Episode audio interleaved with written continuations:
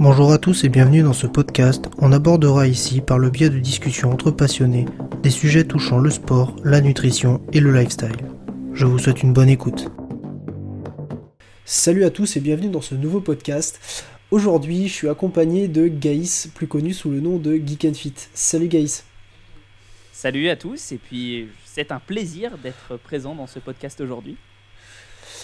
Alors, euh, Gaïs, je vais te laisser te, te, présenter dans un premier temps avant qu'on commence euh, la discussion.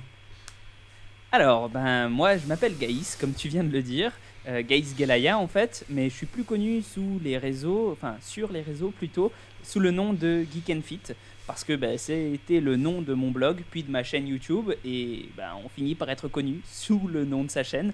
Donc euh, bah, voilà, moi c'est Geek and sur les réseaux, sur YouTube, sur Instagram. J'ai du coup une, chaîne YouTube, euh, comme je viens de le dire, avec 25 000 euh, abonnés maintenant. On a passé le, cap récemment.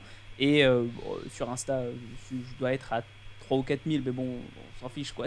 C'est plutôt ma chaîne YouTube qui est mon réseau principal, et j'essaye à mon humble niveau parce que c'est pas facile tous les jours d'amener, on va dire, des, connaissances euh, vérifiées dans le monde du sport, de la musculation, de la préparation physique et d'aider, encore une fois, à ma faible échelle, tout le monde à progresser vers une meilleure compréhension de son organisme et, et de comment avoir de meilleures performances.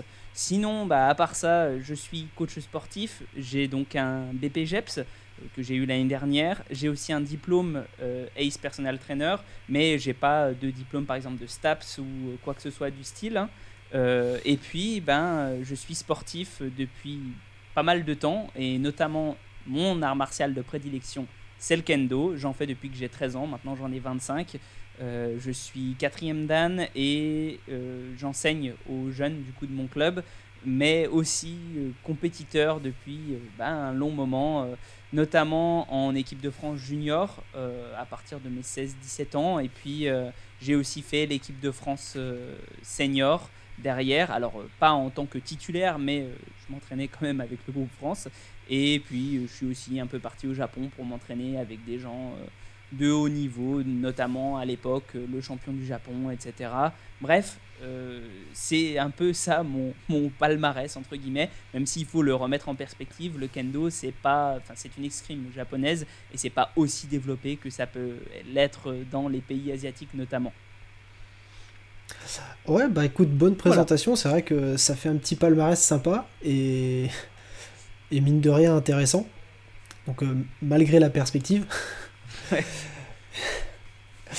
Euh, du coup, du coup aujourd'hui, on va essayer d'aborder euh, le sujet des sources d'informations euh, et donc un petit peu comment les trier, comment les choisir et qu'est-ce qu'on peut ou qu'est-ce qu'on doit en, retirer.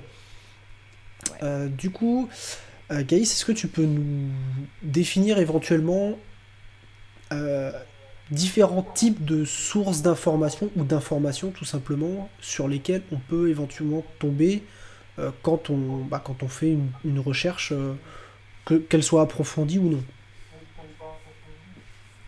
Alors, euh, ben en fait, c'est une bonne question dans le sens où, effectivement, on va avoir plein de sources d'informations qui vont arriver. On va avoir, par exemple, euh, simplement faire sa recherche Google et puis tomber sur un blog euh, d'un gars qui te parle d'une méthode ou, euh, de comment réussir à, faire tes abdos en 5 minutes ou en 30 jours comment être, bah, souvent ça tourne autour des abdos, hein.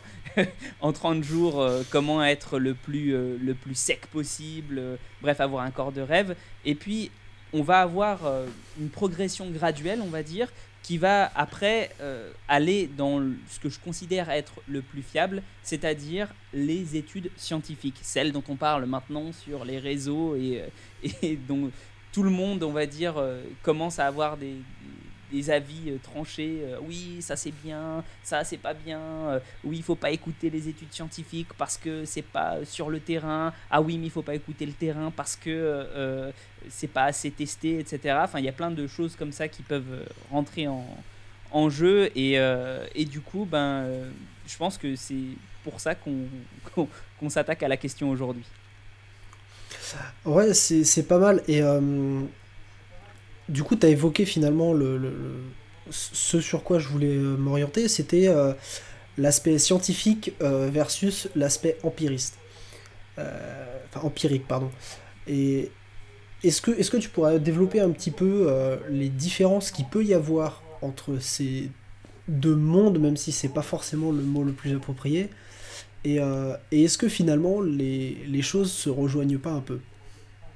Ben, en fait, je pense que tu as bien euh, commencé, enfin, tu commencé par la conclusion qui est, selon moi, euh, celle qu'il faudrait avoir, c'est-à-dire de se dire que l'empirisme et la science, c'est pour moi une seule et même chose, c'est juste que la science, c'est de l'empirisme euh, plus plus. C'est tout bête en fait. Il y a beaucoup de gens qui pensent. Alors peut-être qu'il faut définir empirisme d'abord parce que c'est pas un terme qui est souvent utilisé.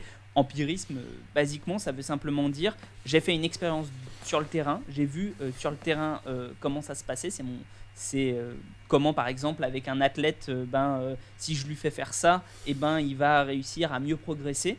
Ben, ça c'est de l'empirisme, on va dire. Et puis quand on est quand on est face à une étude scientifique, ben finalement c'est exactement la même chose, sauf qu'on essaye d'isoler en fait ce qui a pu euh, faire euh, fonctionner les, euh, ça en fait, ce qui a pu apporter des résultats. Donc finalement le but c'est pas tant quand on fait de la science de, de détruire le, les expériences de terrain en fait. Le but au contraire c'est de trouver le, la pépite, on va dire, au milieu de, euh, la montagne de merde, j'ai envie de dire. Enfin, c'est euh, c'est pas, c'est peut-être pas l'analogie la plus appropriée, mais ce que je veux dire par là, c'est que effectivement, euh, même si on a des gens qui vont toujours dire oui, moi je crois pas aux études, etc.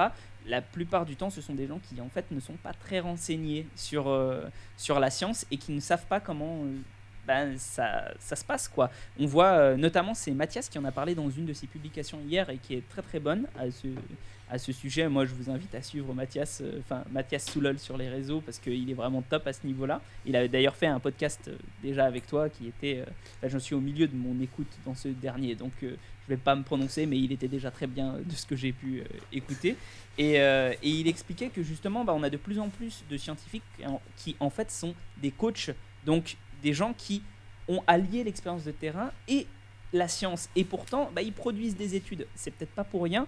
Et ils réussissent surtout à faire des protocoles qui sont de plus en plus adaptés aux choses qu'on va vraiment trouver sur le terrain. Sans vouloir rentrer dans les détails, il y a plusieurs valeurs qu'on peut avoir dans une étude scientifique. On peut avoir une, valeur, par exemple, écologique. On peut tester un protocole c'est-à-dire euh, dans les vraies conditions réelles de la pratique de chacun. Et donc, bah, à partir même si on va peut-être pas, comment dire, avoir la meilleure isolation possible, bah, ça peut être aussi une étude intéressante pour voir euh, ce qui se passe dans, la pratique réelle. Bref, pour résumer, pour moi, science et, empirisme, ça ne s'oppose pas, ça se complète. Parce que, euh, parce que ben, la science, ça n'est que de l'empirisme poussé au maximum, et elle peut aussi donner des outils pour adapter après à chacun. faut juste pas, et ça c'est peut-être vraiment là-dessus que je vais insister. Faut juste pas se dire parce qu'une étude a dit ça, alors ça va forcément fonctionner sur tous les athlètes. Non, ça, ça peut pas,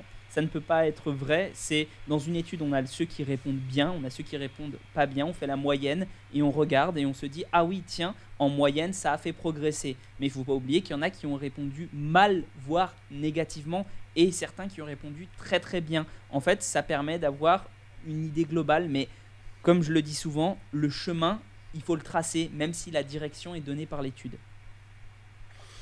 Ouais, je, suis totalement d'accord avec, euh, avec l'ensemble de ce que tu viens de donner. Et effectivement, euh, pour moi non plus, les, deux ne sont pas opposés, au contraire, ils s'associent bien. Euh, déjà, tout simplement, les, sujets d'études, bah, ils ils sortent pas d'un chapeau. Euh, souvent, ça vient justement de l'empirisme. On, fait un constat de terrain, on, va voir euh, par le biais de, la recherche euh, essayer de bah, déjà de vérifier ce constat et puis si on peut le vérifier, de comprendre l'origine, le fonctionnement. Et ça, ça peut permettre d'optimiser ensuite de nouveau notre, notre pratique sur le terrain. Donc au final, il y, y, a cette certaine association. Et comme tu l'as dit, au final, le, la science, finalement, c'est de l'empirisme euh, très poussé, dans le sens où bah, pour, une, pour une étude, qu'est-ce qu'on va faire? On va faire une expérience. Et le principe de l'empirisme, c'est bien ça, c'est de l'expérience. Donc, euh, c'est juste que, comme tu l'as mentionné, ça va être contrôlé de manière beaucoup plus isolée. Alors, pas toujours d'ailleurs, parce que les études d'observation, par exemple, ne sont pas forcément euh, très isolées. Mhm. Mais l'objectif, euh, ça va bien être de d'améliorer la pratique de terrain. Et sans, sans ça, en fait, on, on, on n'arriverait quasiment jamais. Enfin, c'est pas qu'on n'arriverait jamais, mais on, on serait cantonné à une certaine pratique sans possibilité d'évolution. Ouais. Alors que, alors que voilà, voilà c'est- les, les, les données, euh, les données obtenues euh, par, par le biais des, des recherches bah, nous permettent de savoir, par exemple, euh, alors j'ai pas, pas d'exemple précis, mais pour un certain protocole d'entraînement euh, testé de manière empirique, on a pu peut-être constater une progression, très bien. Les, la, la recherche va nous dire euh, quel est le facteur qui a généré cette progression, ou quel est celui Mhm. qui justement n'a n'a pas permis d'optimiser cette progression. Et par la suite, eh ben, on Mhm. pourra peaufiner notre, notre pratique sur le terrain, notre protocole d'entraînement. Bah, il y avait par exemple un truc assez, euh, assez célèbre, on va dire, qui est sorti récemment, enfin qui a fait un peu jaser. euh, je crois que Jeff Nippard en avait parlé d'ailleurs dans une de ses vidéos. Euh, C'était un protocole qui a été utilisé depuis un certain nombre d'années par des bodybuilders. C'est de faire des étirements en fait à ses muscles en dehors des, des séries, enfin en- pendant les temps de repos en fait. Et euh, en étirant son muscle, ben, euh, on a réussi à démontrer scientifiquement que oui, ça pouvait avoir un impact positif. Après, il faut toujours bien remettre dans le contexte, bien sûr, mais euh, c'est intéressant de voir que là-dessus, on a quelque chose qui s'est fait empiriquement. Les bodybuilders le faisaient depuis un certain nombre de temps. Puis finalement, bah, des scientifiques s'y sont intéressés, ils ont testé, ils ont remarqué que ça fonctionnait.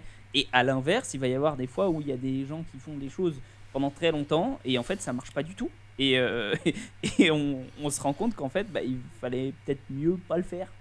c'est enfin, euh, voilà quoi c'est c'est comme les, les temps de repos très courts par exemple pour euh, pour l'anabolisme général Euh, et beaucoup de gens disaient oui il faut avoir des temps de repos d'une minute ou moins pour pour déclencher le plus d'hypertrophie bah, en fait on s'est rendu compte que finalement les temps de repos longs bah, c'était quand même peut-être un peu mieux donc euh, voilà il faut c'est- toujours un peu ce jeu là entre le terrain et le, le- les études mais pour moi les études sont supérieures en définitive parce qu'elles sont l'empirisme porté à son paroxysme.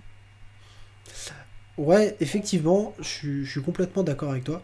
Mhm. Et il y a un autre fait aussi que je trouve qui est intéressant, c'est que si on se base sur, euh, sur l'empirisme, Mhm. ça veut dire qu'on va se cantonner à notre propre pratique, puisque c'est ça l'empirisme, ou à celui, enfin, ou à la pratique de, de, de notre enseignant.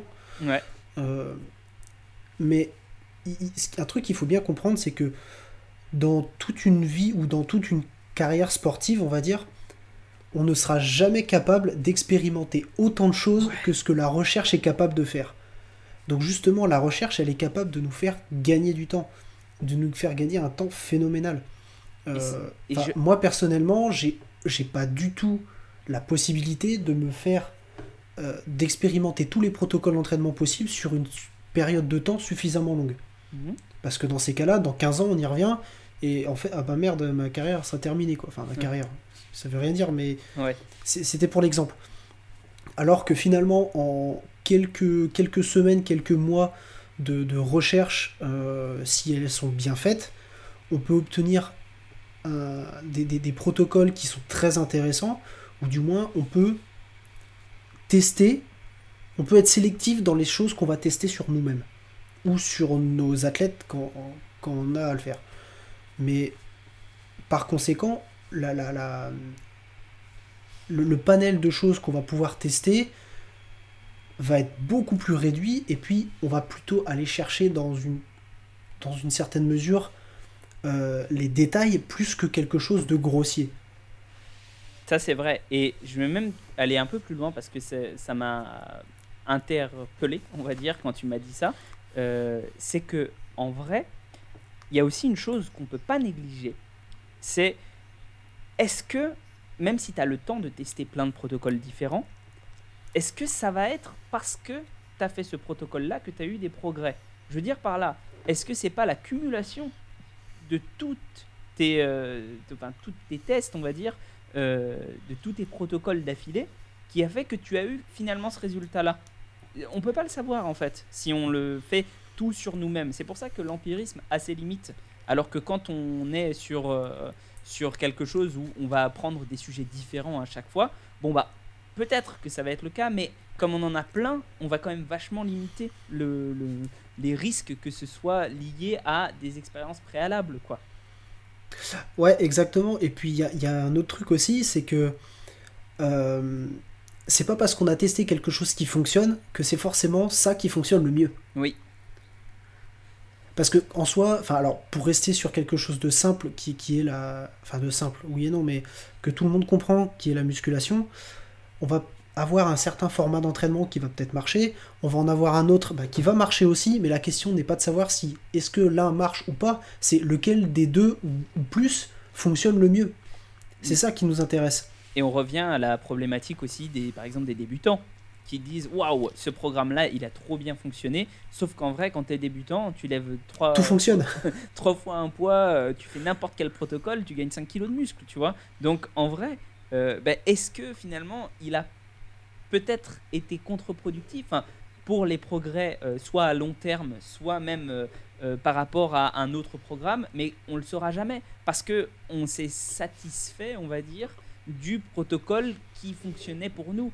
Et il y a plein d'autres choses qui rentrent en compte, l'effet placebo. On peut aussi se dire que bon, bah, s'il y a 40 000 personnes qui ont testé le protocole et qu'elles ont eu des résultats spectaculaires, même si on éclipse les 500 000 autres personnes qui n'ont pas eu de résultats parce qu'elles ne sont pas mises en avant, eh ben, si on se réfère à ces, euh, à ces 40 000 personnes-là, on va se dire waouh, c'est génial, il y a tellement de gens qui ont eu de bons résultats, je vais forcément en avoir. Et donc, effet placebo pour le meilleur. Moi, je suis tout à fait pour utiliser l'effet placebo, mais il faut juste en être conscient, quoi. Pour le meilleur, ben, tu vas peut-être avoir des progrès que, euh, comment dire, qui ne sont pas attribuables à la méthode. Ouais, exactement, parce que finalement, bon, euh, concrètement, à partir du moment où on s'entraîne dur dans un dans n'importe quel système, alors là on parlait de la musculation, mais ça marche pour tous les autres sports. Hein. Mhm. on peut parler de, de, triathlon, on peut parler euh, de sport de combat ou, ou n'importe quoi d'autre. À partir du moment où on s'entraîne dur, où on fait l'effort, de toute façon on va progresser. La question maintenant c'est de savoir est-ce que euh, est-ce que le, ratio, on va dire, euh, bénéfice-effort investi est le plus élevé mm. Et c'est ça qui va nous intéresser. Et c'est pour ça que, effectivement, l'empirisme et, les sciences ne sont pas opposables, parce que l'idée n'est pas de dire euh, une méthode marche, l'autre ne marche pas. Euh, l'objectif, c'est de d'essayer de déterminer, pour un contexte donné, qu'est-ce qui peut le mieux marcher. Mm-hmm. C'est totalement ça. Et, du, coup, euh, vas-y. Non, non, euh, non, non, euh, rien. Je, je, moi, je pense que à ce niveau-là, moi, j'ai plus rien à rajouter. Donc, je voulais savoir sur quoi on allait enchaîner, en fait. Alors, moi, ce que j'aimerais bien aborder maintenant, c'est le, le niveau de preuve. Mhm. Alors, dans, dans, le sens où comment, enfin, sur quel type de preuve peut-on avoir confiance et pourquoi? Alors, euh, bah, si tu me poses la question, euh, on est toujours en fait dans le même degré, on va dire, enfin dans le même euh, domaine. Voilà, pardon, je cherchais mes mots. Oui, et du coup, ouais, on est toujours dans, ce, dans cette même chose de se dire, ouais, est-ce que l'empirisme, est-ce que la science? Pour moi, tu as une espèce de pyramide déjà du niveau de preuve qui existe, qui est plutôt très bonne, en tout cas de celle que j'ai vue. Euh, il faut savoir qu'en fait, ce qui fait progresser dans l'échelle de la, de la pyramide, qui fait que tu as la meilleure preuve possible, c'est en fait le, le degré de contrôle que tu vas avoir sur euh, les, les, données qui sont apportées, on va dire. C'est-à-dire que plus tu vas avoir, par exemple, pour donner un, un ordre d'idée, bon bah, euh, si tu as un, une opinion, un avis d'expert, bon bah, c'est quelque chose qui est fondé sur de l'expérience personnelle, mais tu as vu pas mal de sujets.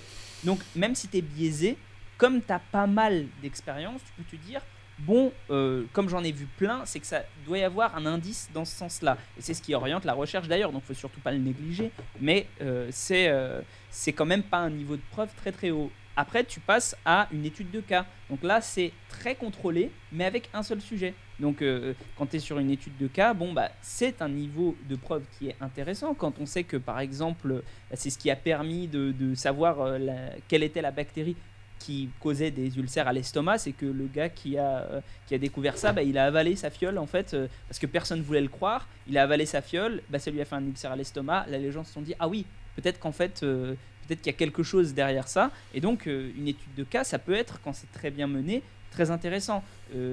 après, au-dessus, en règle générale, on a des, des études qui sont menées sur plusieurs individus. avec un protocole, etc. Ça, c'est très cool. Euh, mais c'est pareil, est-ce que quand c'est mené sur plusieurs souris, ça vaut plus que sur un seul humain? On ne sait pas trop.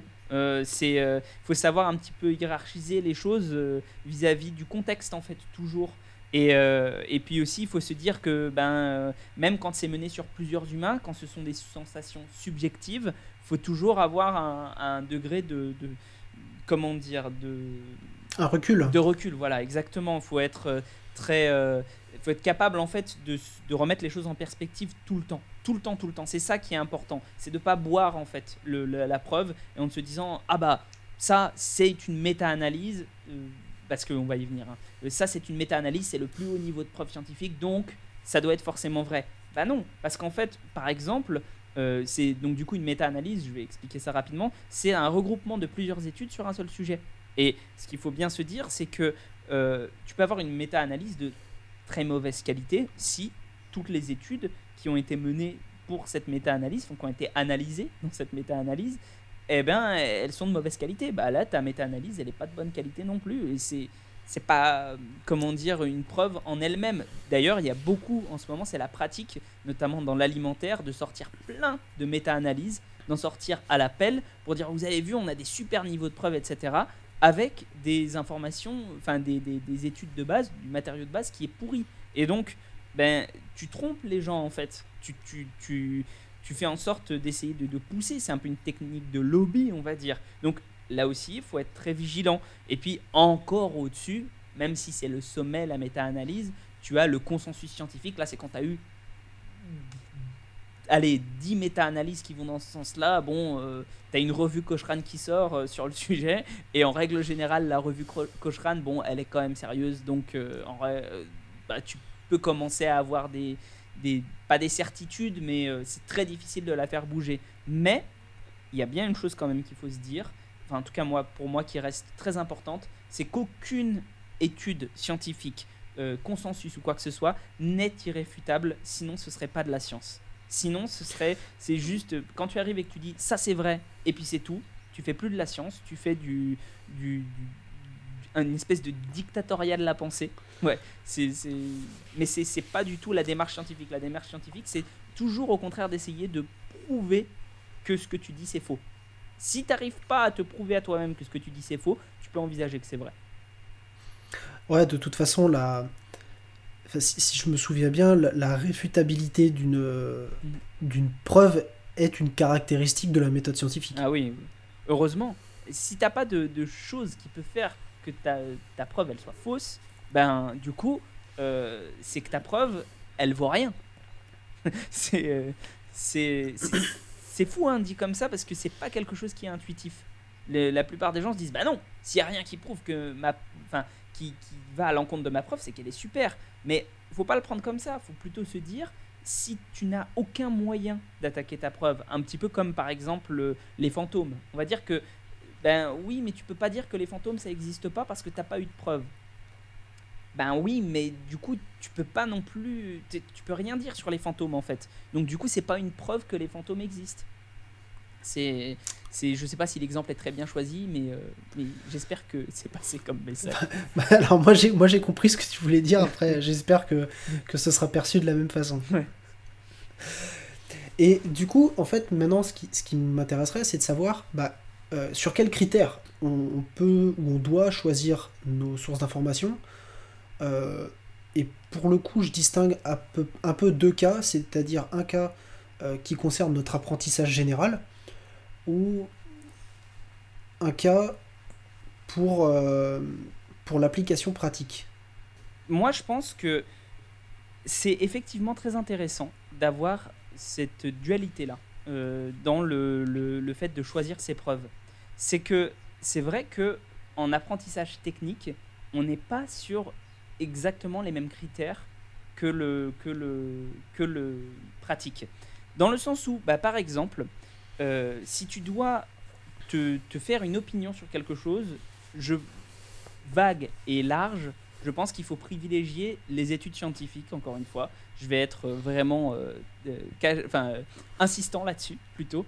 C'est il faut en fait toujours se référer à ce qui est le plus large possible et ce qui a été le mieux testé possible. Maintenant, quand tu dois entraîner des athlètes, quand tu dois t'entraîner toi-même, etc., ça peut être une bonne solution aussi d'aller voir un, un entraîneur qui est réputé, qui est de haut niveau, d'aller voir ses petites astuces, etc. Parce qu'il sera peut-être naturellement, comme la science est un procédé qui avance à pas de loup, on va dire, enfin, pas de loup, oui, si, peut-être, non, pas de fourmi, peut-être, oui, c'est mieux, euh, qui avance vraiment lentement en tout cas, comme c'est un, processus qui est euh, qui se doit d'être lent pour être bien contrôlé, bah, il aura peut-être des choses qui seront un petit peu en avance ou qui n'auront pas été explorées. Je pense par exemple notamment à un livre que j'ai lu récemment, enfin assez récemment, je sais pas en fait, mais en tout cas celui de Franz Bosch sur euh, la préparation physique est très intéressant parce que lui en fait parle de concepts dans son livre qui n'ont été qu'effleurés par la science dans le sens où tu n'as quasiment personne qui, qui a orienté en fait ses recherches là-dedans. Parce que le champ de, de, recherche dans les sciences du sport, c'est énorme en fait. Il y a peu de gens qui se rendent compte, il y a beaucoup de gens qui pensent que oui, en fait on sait tout, on sait que, que pour l'hypertrophie il faut faire ça, il faut faire ça, et puis c'est bon, c'est plié, etc. Pas du tout. C'est vraiment... Mais on en est peut-être euh, à... Euh, aller si on a un cinquième des connaissances, c'est bien, et je pense que je, surestime encore beaucoup les connaissances qu'on a, quoi. Et, ouais, euh, et je, me permets de te couper deux petites secondes. C'est vrai que j'ai lu le livre de, de Brad Schoenfeld là, que, que j'ai pratiquement terminé, et effectivement, en fait, mm. euh, malgré la somme de connaissances euh, théoriques et même expérimentales qu'il peut avoir, au final, il n'affirme rien dans, ces tournures de phrases, à chaque fois, c'est il semblerait que. enfin, l'épreuve nous laisse penser que telle ou telle chose. Euh, et finalement, bah, c'est la réalité, parce que si ça se trouve, l'année prochaine, eh ben, on va voir une, soit un protocole expérimental qui va être complètement novateur et qui va, qui va changer un petit peu les résultats donnés et, bah, et qui va aussi changer notre pratique, etc. Et, et pourtant, enfin, Brad Schoenfeld, c'est la pointure des pointures dans le monde de l'hypertrophie musculaire, quoi. Ah oui. Et malgré ça, bah, même lui garde, euh, garde beaucoup de distance vis-à-vis des affirmations qu'il peut avoir. Donc, euh, c'est que nous, à notre niveau, on est très, très, très loin de pouvoir affirmer quoi que ce soit. Ouais, je suis, en fait, je vais même te dire, et là ça me permet de rebondir sur quelque chose qui se passe vraiment par rapport à, à, moi de façon générale sur ma chaîne YouTube.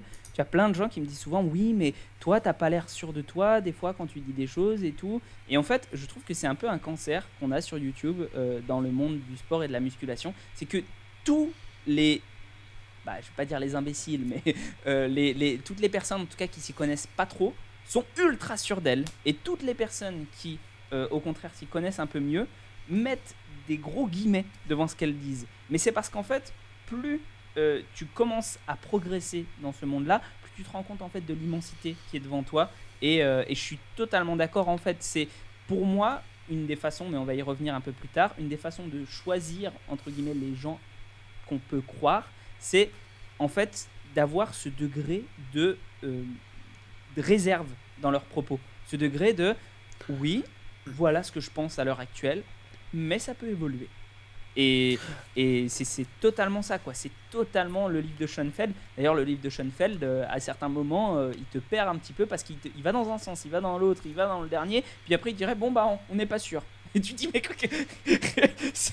pourquoi t'as dit tout ça avant? Mais oui, c'est. Euh, ouais, mais au moins, au moins, contrairement à beaucoup d'autres, il explore les deux côtés. Alors, ce qui va dans, dans, un certain sens, enfin, dans, dans le sens que, que, dans lequel lui a confiance, Ouais. euh, mais il va aussi, et, et il l'énonce clairement, il va aussi dans le, dans le sens opposé. Et, et c'est pour ça que je trouve ce livre d'une très grande valeur, Ouais. parce que il ne nous donne alors il y a forcément un biais quelque part, c'est obligé parce qu'il y a le facteur humain qui rentre en jeu, mais il minimise énormément les biais en procédant de cette manière-là. Puis il est, euh, même s'il y a des biais entre guillemets, moi je préfère avoir des biais d'un gars qui euh, est expert et qui a fait je sais pas combien d'études sur l'hypertrophie. Euh, je préfère prendre ce biais-là que le biais de celui qui s'y connaît moins. je suis, après c'est mon, c'est mon ressenti, mais c'est vrai qu'on on revient toujours à l'empirisme, etc. Mais j'ai quand même du coup plus confiance dans les conclusions d'un Brad Schoenfeld. Oui, moi, moi aussi. hein. et et il y a, y a un autre fait également auquel je viens de penser là, c'est que euh, beaucoup de gens nous disent oui, mais les, les études en sciences du sport, c'est toujours fait sur, euh, sur 10 pélos et, et ça n'a pas de valeur, etc. Alors, effectivement, euh, les études sur la question comment prendre du muscle seront toujours euh, au second plan vis-à-vis des études sur comment sauver les gens. Ouais. Ça, c'est complètement normal. Oui. Par contre, euh, un manque, parce que finalement, un, un faible échantillon, qu'est-ce que ça amène? Ça amène une faible puissance statistique. Alors, Oui. je, je vais essayer d'éviter de rentrer trop dans les détails, mais en gros, la, la- la puissance statistique, ça veut dire que c'est le degré de confiance auquel on- qu'on peut donner aux chiffres qui nous sont annoncés. Ouais. Pour, pour faire très simple. Et le fait d'avoir des petits échantillons, ça va juste euh, limiter la puissance statistique. Ça veut pas dire que les résultats sont faux. Mhm. Ça veut juste dire que on a un résultat. Il faudrait un petit peu plus, soit d'échantillons, soit un petit peu plus d'études pour en faire une méta-analyse pour, Ouais. euh, pour définir un résultat peut-être plus tranché, même si un résultat scientifique n'est jamais 100% tranché. Mais ça veut pas dire que les résultats obtenus sur le petit échantillon sont à l'opposé de ce qui se passe en réalité. Ça, c'est sûr. Et puis, en vrai, euh, tu as bien résumé le problème, en fait. Enfin, tu as bien donné la solution, on va dire. C'est que c'est pas grave d'avoir des études avec des échantillons faibles, dans le sens où, de toute façon, au bout d'un moment, s'il y a suffisamment de répliques de l'étude, ben, on va avoir un échantillon qui sera beaucoup plus fort. Donc, c'est pas très très important. Ce qui est, important, c'est juste de garder le recul nécessaire de se dire c'est un échantillon faible. Et peut-être que la variation interindividuelle, ben, elle est super forte. Et moi, j'ai plus confiance, du coup, même quand les échantillons sont faibles, en, dans des études où ben, c'est plutôt resserré, on va dire, euh, pour. euh, Enfin, tu sais, au- autour de l'effet en fait de, de l'étude, quoi. C'est plutôt, il y a plutôt tout le monde qui a à peu près réagi de la même façon. Bah là, je me dis ouais, ça, c'est peut-être plus intéressant que des études. Enfin, ceci étant dit, euh, c'est- toute étude est intéressante, mais ce que je veux dire par là, c'est que j'ai un peu plus de confiance dans les résultats de cette étude-là pour tout le monde, on va dire. Et euh, à l'inverse, tu as certaines études qui montrent une amélioration extraordinaire, mais en fait, quand tu regardes dans l'étude, bah, c'est porté par deux sujets qui ont euh, tout éclaté. Et, euh, le reste, bah, c'est des, gens qui en fait n'ont pas eu de réponse ou presque. Bon, bah là, tu peux te dire que oui, c'est un protocole intéressant pour certaines personnes. Après, c'est quand même, faut quand même être très vigilant quand on le recommande. Et si tu vas encore plus loin dans l'analyse de l'étude, tu peux essayer de comprendre pourquoi ça a mieux fonctionné pour euh, certaines personnes. Et du coup, te dire, ah oui, mais en fait, du coup, c'est peut-être dû à ça. Donc, mon athlète, euh, quand je vais l'entraîner ou euh, la personne que je vais coacher, ben, je vais lui appliquer ce protocole-là seulement si elle remplit les critères qui ont fait que ça a bien fonctionné. Ouais, effectivement, bah, c'est pour ça que quand on lit une étude, il faut aller beaucoup plus loin que la seule lecture de la moyenne, parce que finalement, la moyenne, ça, ça signifie un peu tout et rien. Mais, euh, mais bon, Ouais. après, on va, on va éviter de trop rentrer dans les détails statistiques, parce que c'est pas, pas l'objet du podcast. Oui. Oui, oui, bien sûr. Et euh, bon, du coup, finalement, la, la, la question que je voulais te poser par la suite, c'était un petit peu de savoir comment les exploiter, comment croiser les informations, etc. Mais finalement, tu as plus ou moins répondu déjà à, à une grande partie de la question. Et, euh, Ouais, c'est vrai. et, et- et finalement, alors, à moins que tu aies quelque chose à rajouter sur, euh, sur le sujet, mais euh, je pense qu'on a plutôt globalement fait le tour, mine de rien. Ouais, je pense que effectivement, on... là-dessus, on a fait le tour parce que bon, après, ce sont des sujets qui sont, enfin, quand on commence à aborder un des sujets, on finit par aborder le, reste, hein, et, et en l'occurrence, connexes, ouais. ouais, c'est ça. Et nous, en plus, dans le monde du sport, pour le coup, euh, c'est ça où c'est là où je trouve que quand même c'est un, un, super beau monde, si je peux me permettre de dire ça. C'est que nous, on peut avoir des études et prendre leur application et s'en servir. Et je trouve ça génial. Tu as plein d'endroits, de, on va dire, dans les sciences, où c'est pas le cas du tout. Euh, et où finalement, ben, ça va servir à, euh, à un mec qui va faire son, moteur, on va dire, d'une meilleure façon et tout. Ça va, c'est cool, hein. Mais nous, en tant que pratiquants, on peut prendre les résultats des études et les appliquer à nous. Je trouve ça génial. Je trouve vraiment que c'est le, domaine peut-être euh, euh, le plus euh, empirique, enfin le plus, le plus empirique friendly. Je ne sais pas comment, comment expliquer ça, mais, mais c'est pas par hasard que les, vidéos, par exemple, de syllabus sur YouTube, quand elles sont sur le domaine du sport, bah, elles fascinent autant les gens en fait c'est parce que euh, tu vois que bah, ton corps, il est capable de faire ça et tu es capable d'induire ça sur ton corps. Et enfin, je pense que j'ai pas besoin de te le vendre parce que tu, tu dois déjà être, euh, être convaincu de ça, mais, euh, mais je trouve ça intéressant de le rappeler à tout le monde. quoi. Ouais, effectivement, enfin, je vois très bien la chaîne YouTube de, de laquelle tu parles et c'est vrai qu'elle a fait une playlist complète sur les, sur les sciences du sport. C'est très intéressant. Je crois pas avoir vu l'ensemble des vidéos, mais une très grande partie. Et c'est vrai que c'est c'est très très intéressant à, suivre.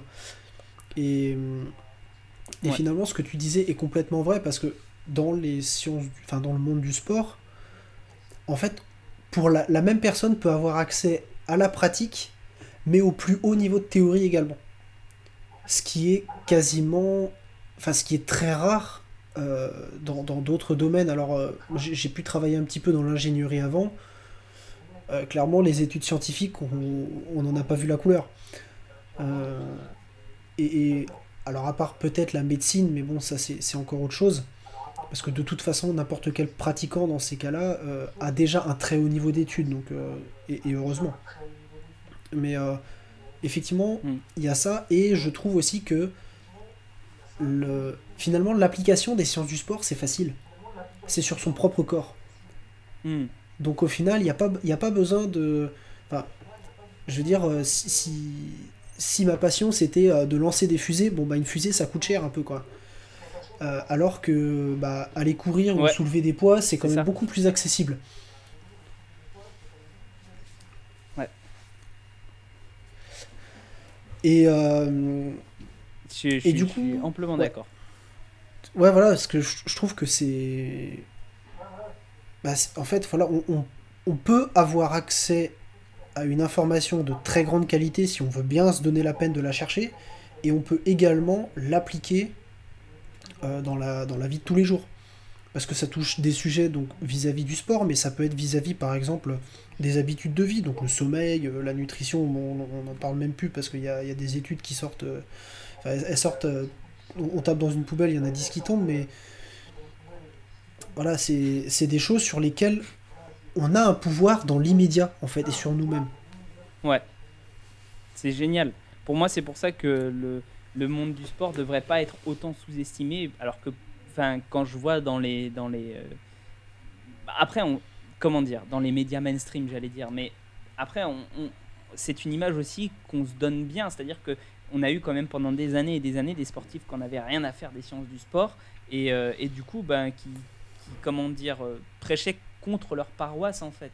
Et, mais je trouve ça dommage quand même d'avoir, quand je vois sur YouTube, bon, ben, je parlais de syllabus tout à l'heure, mais il y a quels que je connaisse qui fassent vraiment de la vulgarisation euh, axée sport, et, alors que c'est le domaine le plus accessible pour tout le monde. Quoi. Donc, et même moi, quand j'essaye de rentrer en contact avec des gens qui, sont, qui sont dans le domaine de la vulgarisation scientifique, ben, c'est dur, quoi, tu vois. Euh, c'est pas facile parce que ils te prennent un petit peu pour un guignol, ce qui je, l'entends, tu vois. Moi, je, dis pas que je suis quelqu'un d'extrêmement, enfin, de la personne la plus rigoureuse du monde, etc., etc. En revanche, j'essaye de faire les choses bien, et, euh, et c'est vrai que c'est pas facile comparé à d'autres, euh, à d'autres choses. Par exemple, je sais pas, tu prends l'archéologie ou je sais pas quoi, tu vois qu'il y a des gens en archéologie, ils font des debunks, bah, tout le monde les prend direct au sérieux, quoi, tu vois, et, et personne se pose même la question de savoir, de se dire, ah bah oui, mais lui, il n'est pas crédible parce que parce que j'en ai aucune idée, tu vois, parce que c'est un archéologue et c'est quand même des mecs qui sont pas très très scientifiques, tu vois. c'est très. Euh, les sciences du sport, c'est très. Euh, c'est très bizarre ce paradoxe-là qu'on a. Enfin. Ouais, c'est peut-être aussi, c'est peut-être aussi la dichotomie qui a été faite entre euh, l'intellect et le physique. Ouais. qui, qui bah, décrédibilise un petit peu celui qui a une, des, quelques performances sportives en général. Il est facilement fait passer pour euh, pas très intelligent, alors qu'en fait, euh, il n'y a aucune corrélation euh, entre les deux. Il y a, y a, zéro corrélation. Hein.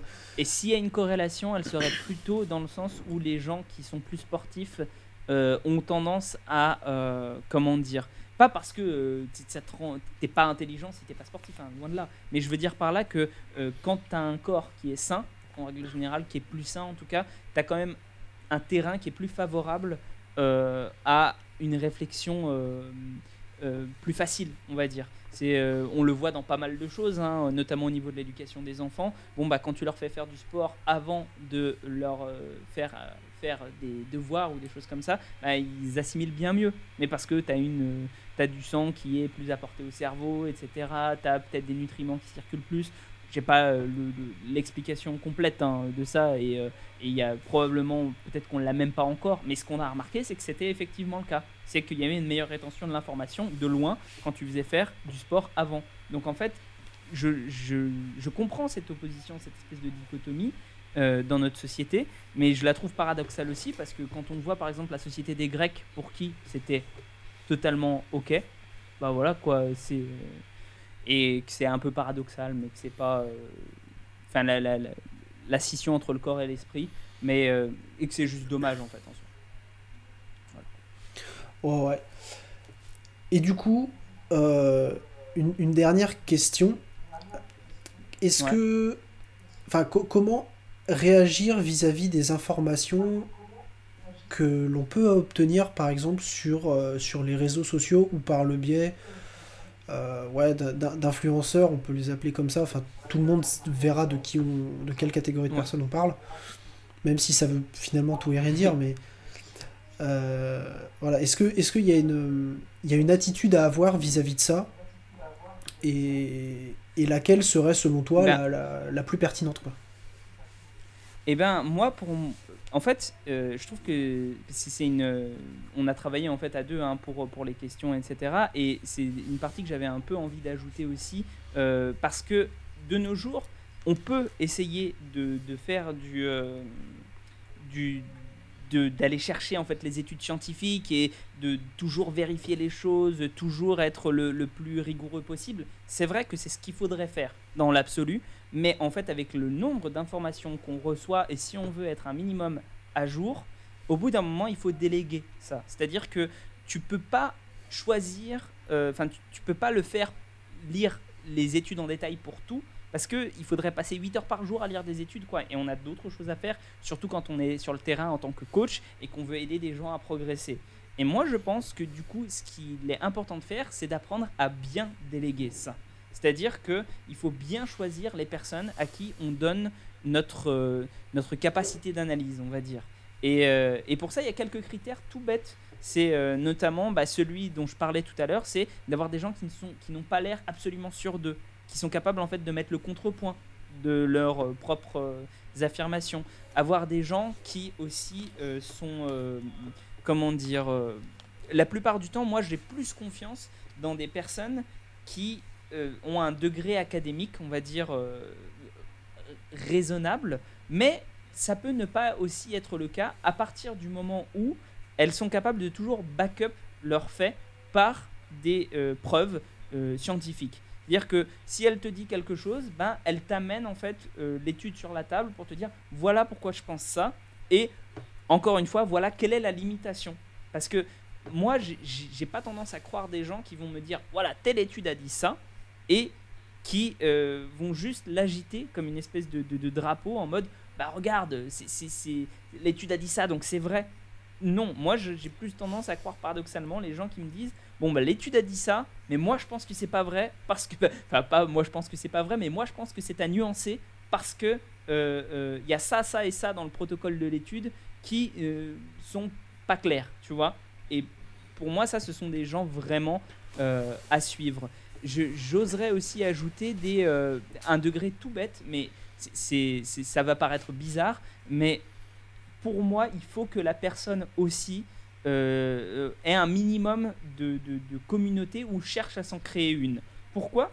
Je sais, hein, ça peut paraître bizarre, mais euh, si une personne n'a rien à perdre, elle peut affirmer des trucs en, gros qui sont complètement faux. de toute façon, elle n'a pas de crédibilité derrière à, assurer. Donc, si la personne avant respecte déjà les critères que j'ai énoncés et qu'en plus elle a une bonne communauté de gens qui la suivent et euh, qui, ont quand même tendance à être assez réactifs, etc., etc., et pas à boire tout ce qu'elle dit comme de l'eau, parce que moi j'aime bien aussi voir des contradictions en commentaire quand je vois euh, que des commentaires positifs en disant ouais c'est génial machin, etc., et aucun commentaire qui pose des questions, aucun truc comme ça, je me pose aussi des questions. Euh, bref, en gros, pour moi, la communauté de quelqu'un, c'est important aussi. Et enfin, euh, je dirais aussi, euh, est-ce que j'ai autre chose à rajouter là-dessus? Là, je vois pas de critères en plus, mais je pense que ça peut être, ça, peut déjà faire partie du profil à rechercher quand on délègue, on va dire, son, son, sa capacité d'analyse à quelqu'un d'autre. Ouais, je trouve, je trouve ça très intéressant les, les arguments que tu as pu mettre en avant. Euh, c'est vrai que celui de la, la taille de communauté de la, de la personne, j'avais pas forcément pensé à ça. Mais, euh, mais c'est un réel argument, je trouve, parce que effectivement, euh, quelqu'un qui a, qui a une certaine crédibilité et qui doit. donc, enfin, soit qu'il l'a, ou soit qu'il doit se la construire, mmh. et, et dans tous les cas, elle est à conserver par la suite. Voilà. Il, il se doit enfin il ou elle, hein, parce que ça concerne tout le monde, mais mm. la, personne se doit de euh, d'avoir une suffisamment de rigueur. Alors on, ne lui demande pas euh, de faire de la science expérimentale, mm-hmm. mais suffisamment de rigueur pour être sûr de, de son discours. Ouais. Ah oui, c'est ça que je voulais ajouter, pardon. Euh, aussi, il faut qu'elle soit, selon moi, capable de revenir sur ses propos plus tard. Ça, c'est pour moi extrêmement important. C'est-à-dire que si tu as une personne qui, quand tu la mets en face de ces contradictions avec les nouvelles données, qui fait le mort ou qui dit rien ou qui, quand tu lui fais une, réflexion, te, te, te, te, jarte ou te bloque, tu vois, c'est pour moi un énorme signe négatif. Mais alors vraiment, c'est le pire pour moi parce que de toute façon, il faut pas croire que le, les gens se définissent par leur connaissance. Les gens ne se définissent pas par leur connaissance, ils se définissent par, enfin, en tout cas dans le contexte là qu'on a là hein, bien, euh, ils se définissent par la capacité qu'ils ont de faire évoluer leurs connaissances. C'est euh, en gros, si on te prouve que tu as tort, bah, tu es content parce qu'en fait tu as appris une nouvelle chose. Et si on te prouve que tu as raison, enfin si tu prouves que tu as raison, tu es content aussi parce que du coup, bah, tu as pu montrer à plein de gens que tu avais raison et donc propager de la bonne connaissance. C'est-à-dire que, parce que si tu as démonté une idée reçue ou quelque chose comme ça, bah, tu vas avoir lutté contre l'idée reçue. Et pour moi, c'est, c'est vraiment essentiel, ça, d'avoir des gens qui, quand tu les mets en face de leurs contradictions, te disent oui, c'est vrai, j'avais tort. Voilà. Ouais, mais c'est, complètement vrai ce que tu dis. Alors, euh, mm. je, je sais pas si ça se, si ça se voit par exemple sur, euh, sur ce que je propose sur, euh, sur Instagram par exemple, mais mm. je me souviens de quelques conversations que j'ai eues avec, avec une amie où finalement euh, il y avait quelque chose que, entre guillemets, j'affirmais il y a quelques temps. Et euh, alors, j'ai pas forcément tout remis en question, mais par contre, j'ai nuancé un petit peu ce que, ce que je pensais. J'avais un avis sûrement et même certainement beaucoup trop tranché sur. Euh, alors, je sais plus quel était le sujet, mais. Et finalement, je, je, suis quand même beaucoup plus nuancé maintenant. Et sur. Alors là, c'était juste sur un exemple, mais sur d'autres exemples, des, des, exemples comme ça, je pourrais en avoir plein. Ouais. Mais là, bah, voilà, parce que je suis tombé sur peut-être une donnée ou alors que j'ai expérimenté quelque chose et finalement bah ça marche pas tout à fait comme je l'aurais pensé. Enfin, il y a, plein de, situations qui font que bah, j'ai changé ma manière d'aborder le sujet, de réfléchir sur le sujet. Et euh, alors soit j'ai complètement remis en question la, la, la, pratique que j'avais vis-à-vis du sujet en question. Soit je l'ai nuancé, soit ça me l'a confirmé, mais, mais aucune connaissance n'est immuable dans le temps. exactement. Et je voudrais dire par exemple quelque chose là que je viens de voir à l'instant sur Instagram qui me fait un peu reconsidérer certaines choses. C'est bah, par exemple on a dit pendant longtemps que l'orientation des pieds, euh, quand on faisait les mollets, bah, euh, ça n'avait aucune influence sur le, euh, le, jumeau, on va dire, le, le, chef des gastrocnémiens qu'on va solliciter. Et ben là, tu as Brad Schoenfeld qui vient de sortir une étude sur Insta et qui dit Ouais, bah en fait, finalement, ça pourrait. Et tu dis Ah, d'accord. Bon, bah je suis sûr que je l'ai déjà dit dans une de mes vidéos YouTube que ça changeait rien bah, c'est pas grave. Je, je vais, euh, à partir de maintenant, je vais changer ce que je vais dire. Je vais dire, ah bah, on a quand même quelque chose qui irait pour ça. Voilà. Mais, ouais, mais je, vois laquelle, euh, de quelle publication tu parles parce que je l'ai lu juste avant qu'on juste avant qu'on enregistre ce podcast. Ok. Bah, ça, c'est un une des choses, par exemple, moi je n'ai aucun problème avec les gens qui. C'est un problème parce qu'en fait, c'est un biais euh, qu'on appelle le biais de cohérence. C'est que les gens veulent absolument rester sur leurs idées et ont l'impression de penser que ce seront des idiots euh, d'eux-mêmes. Hein. Ils pensent d'eux-mêmes que ce sont des idiots s'ils ne restent pas cohérents. Et moi, je pense qu'il faut rester cohérent avec ses valeurs et pas avec ses idées. C'est-à-dire que tu, si tu es cohérent avec euh, le fait de vouloir euh, que la connaissance se propage et de devenir une meilleure version de toi-même, bah, tu n'auras aucun problème à abandonner tes idées à partir du moment où elles sont mauvaises. C'est pas pas un souci et tout le monde en fait des, des il faut juste admettre que euh, tu n'es jamais parfait et que tu n'as pas atteint à un point à un point donné on va dire le l'état de perfection et l'état de grâce ce qui je pense quand tu n'es pas mégalomane est facilement faisable non clairement je suis là je, je, suis totalement d'accord avec toi et, et pour euh, pour reprendre la formulation que tu as, que as utilisée tout à l'heure, tu as parlé de, de déléguer un petit peu ses, mhm. alors son apprentissage ou ses, sources d'information. Parce qu'effectivement, on va pas passer 8 heures par jour à lire des études. Enfin, certains le font parce que c'est leur métier, mais c'est pas le nôtre. Donc, la, la possibilité, euh, parce qu'on a parlé des réseaux sociaux, mais finalement, les, les, réseaux euh, sont une part assez infime d'apprentissage, mhm. je, je, trouve. Je pense par exemple au, au livre. Ouais. Euh, un, livre n'en vaut pas forcément un autre. C'est sûr. Là, là-dessus, bon, je pense qu'on est d'accord sur le sujet, mais il y a, y a quand même. Enfin, moi maintenant, je me suis mis certains critères quand, quand j'achète un livre. Euh, déjà, je regarde en général. Enfin, j'essaie d'en apprendre un petit peu sur l'auteur savoir qui il est, ce qui, enfin son, son, ouais, son, son, background, on va dire, son palmarès, euh, peu importe. euh, J'essaye aussi de voir si le livre, euh, enfin si, si, les données sont bibliographiées, mhm. parce que c'est pas le cas de tous les bouquins. Et euh, une chose que je faisais pas, mais sur laquelle je m'attarde un peu plus, c'est regarder un petit peu la, la valeur de la maison d'édition. ouais, c'est pas bête. Notamment, par exemple, euh, le, bah, le, livre de Brad Schoenfeld qu'on citait tout à l'heure, il, est excellent, mais je trouve par exemple qu'il est très mal traduit.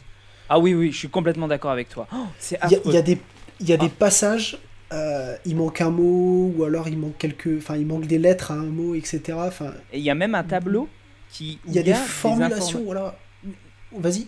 Il y, a, même un tableau dans lequel il y a une ligne qui est décalée. En gros, ils ont remis deux fois le même truc. Et si tu ne le sais pas, si tu ne, n'es pas éduqué sur la question, tu ne comprends pas. Et en fait, j'ai, halluciné. Exact, ouais. J'ai halluciné quand j'ai vu ça, mais y je suis complètement d'accord avec toi, je trouve qu'il traduit, mais avec les pieds, ce livre-là. Pardon.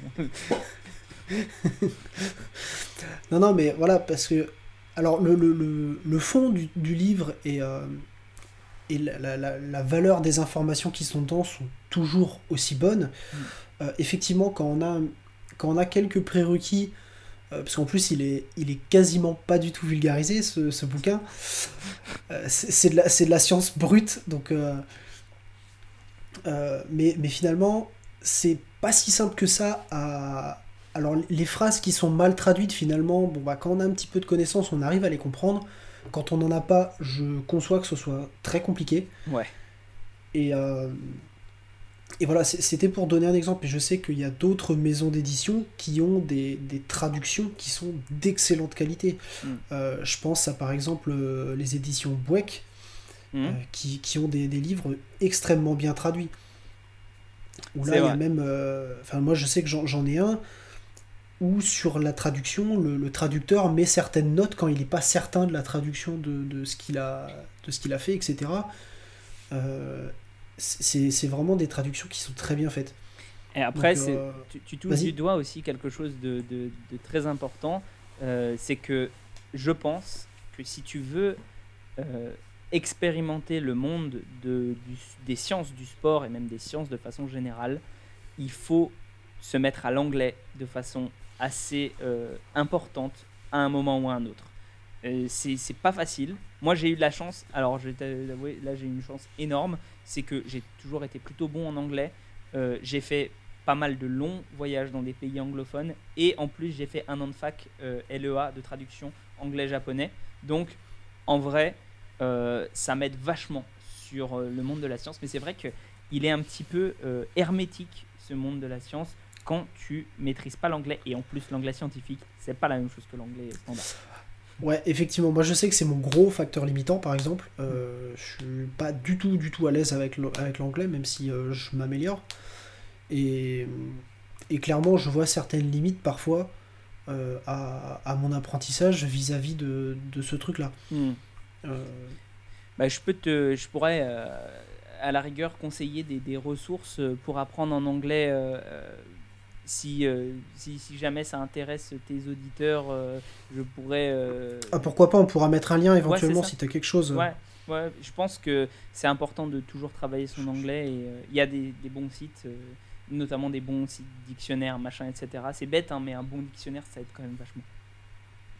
Ouais, c'est- pas faux. De toute façon, c'est un outil, Mm. un outil très intéressant, je pense, ce genre de choses.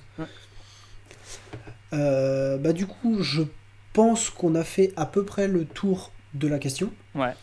Euh, bon, on n'a pas parlé forcément de toutes les sources d'informations qui existent parce qu'il y en a beaucoup trop, parce qu'on a parlé des livres, on a parlé des réseaux sociaux, mais on peut aussi trouver bah, des vidéos YouTube, ce que tu proposes, moi un petit peu moins, Ouais. mais euh, voilà.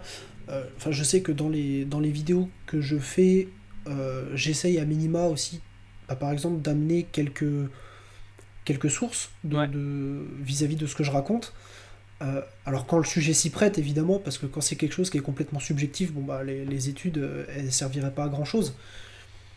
Mais, euh, mais quand c'est quelque chose qui est euh, bah, qui mérite en tout cas un appui scientifique, je, je m'efforce de le, de le mettre. On peut voir aussi, par exemple, des, des articles qui sont bah, une manière un petit peu vu- vulgarisée de- d'obtenir l'information scientifique. Donc, au même titre que les livres, bah, finalement, il faut aussi que eux ils citent leurs sources. Euh, Il y, a, il y a la nécessité euh, bah, de nuancer ce qui est dit. Alors, j'ai en tête par exemple les articles de, de Greg Knuckles, de Henselman, génial. ou euh, voilà ce, ce- genre d'articles qui, sont, qui sont vraiment excellents.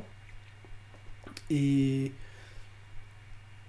et voilà, là, là aussi, en fait, les critères pour les articles sont quasiment les mêmes que pour les livres, à la- au détail près qu'il n'y a pas d'histoire de maison d'édition et que bah, la, la densité de, de l'article est, est forcément. Enfin, la, la taille de l'article est forcément plus petit qu'un livre. Mais Ouais. euh, Et, euh, je, Donc, euh, je, je suis pas sûr hein, pour les articles de Greg Knuckles hein, que ce soit plus petit qu'un livre. mais, pas tous, effectivement. mais, mais pour te dire, pour moi, euh, bah, tu cites Greg Knuckles, pour moi, c'est si il faut se fonder euh, sur le, le- avoir un modèle type d'influenceur, on va dire entre guillemets, euh, au niveau du sport et de la musculation, etc. Bah, il faut il faut voir appliquer le modèle en fait Greg Knuckles à tous les autres. C'est-à-dire que si s'y conforme à peu près, bon bah c'est cool, tu peux le suivre. Si ça s'y conforme pas, méfiance. C'est ce type-là est pour moi à l'heure actuelle le meilleur dans euh, dans ce domaine-là et, euh, et c'est ça se voit à tous les niveaux. C'est-à-dire que il a beau être super bon en en comment dire en sciences etc il est aussi excellent sur le terrain. Il ne faut pas oublier qu'il avait quand même le record du monde du squat euh, en tant que naturel, hein, mais il me semble qu'il était quand même à, pas loin de 400 kilos, quoi. Donc, voilà, quoi. Un petit bonhomme sympa, quoi. Et vraiment, je ne dirais jamais assez qu'il faut suivre absolument tout ce que fait Greg Knuckles. Ouais, je suis, moi, je suis totalement de ton avis. c'est vrai que pour, pour ce qui est de la vulgarisation, c'est quand même une excellente pointure. Ouais. Mais voilà, tout, ça pour dire que quand on, va, on va essayer de conclure là-dessus, mais que les, les sources d'informations qu'on veut ou qu'on peut ou même qu'on doit utiliser, euh, faut toujours qu'elles soient vérifiables. Hmm. Tout simplement. On ne peut pas se fier à un discours comme ça. Euh, que ce soit par le biais des réseaux sociaux, par le biais euh, d'un livre, par le biais d'une vidéo YouTube ou autre. Alors après, il y a des choses qui, évidemment, peuvent faire consensus aussi, sans forcément aller jusqu'à l'étude scientifique, parce que tout le monde n'a pas le temps d'aller vérifier les études, etc. Mhm. Euh, clairement, dans, dans pour reprendre le, livre de Brad Schoenfeld, parce que je le lis en ce moment, il y a 850 études, je suis pas allé lire les 850, et, et j'irai pas le faire. Mais il donne la possibilité de le faire. Ouais. Et c'est ça qui change tout, en fait. Parce que tout le monde peut avancer quelque chose euh, sans preuve. Mais euh, bah, pour, pour, citer, euh, pour citer Mathias, il avait sorti quelque chose que, que j'avais trouvé particulièrement intéressant. Il avait, il avait dit tout ce qui est affirmé sans preuve peut être réfuté sans preuve. Oui. Et en fait, il avait totalement raison. Oui. C'est un truc qui se dit beaucoup dans le milieu de la zététique, qui est un milieu qui suit beaucoup Mathias. Ouais, ouais, exactement. Et, finalement, euh, tout, toute cette démarche-là, vis-à-vis de l'information, alors, effectivement, on peut pas être rigoureux 100% du temps. Et on le demande à personne. Parce qu'il y a aussi notre bon sens qui va faire une partie du travail. Mmh. On, va, on va pouvoir avoir une information sous les yeux, on peut être sceptique vis-à-vis de cette information. Euh, on peut la trouver crédible ou non, euh, etc. Enfin, il y a, plein de choses comme ça qui ne nécessitent pas forcément d'aller vérifier. Mais par contre, quand on veut approfondir un petit peu la question, là, on, finit obligatoirement par être obligé d'aller vérifier euh, bah, le, discours en question. si je pouvais juste rajouter un petit truc là-dessus, et je pense qu'il résume un peu tout ça, en tout cas, c'est que plus euh, l'affirmation en fait est saugrenue à notre esprit, on va dire, plus elle semble précise, pointue et, euh, euh, peut-être contre-intuitive, plus il faut que la preuve soit solide. C'est euh, quelque chose qui est entendu, enfin qui, qui, voilà, que tout le monde connaît, on va dire, bah, t'as pas forcément besoin de le citer, tu vois. t'as pas besoin forcément de citer ta source parce que c'est quelque chose qui fait partie du consensus. Mais plus tu vas affirmer quelque chose d'extraordinaire, plus les preuves devront l'être également. Ouais, effectivement, c'est et je pense que ce serait la, conclusion parfaite à ce podcast finalement, de, terminer là-dessus. Et euh, ouais, je te rejoins totalement sur, euh, sur cette idée que bah, plus, plus ce qu'on a sous les yeux euh, nous paraît curieux, mm. plus ça mérite d'aller vérifier et plus bah, la personne qui nous l'annonce, il faut qu'elle ait des preuves solides. Clairement. Voilà. en tout cas, euh, je te remercie beaucoup de m'avoir accordé ton temps pour ce podcast. Ce fut un plaisir. Euh, tu n'as pas à me remercier. Vraiment, c'était, euh, c'était agréable et sympathique. Et j'espère que ça a pu aider du monde qui nous a écoutés. C'est surtout ça qui est important. Bah, je l'espère aussi. Donc euh, voilà, on termine ce podcast là-dessus. Sur ce, salut. Salut.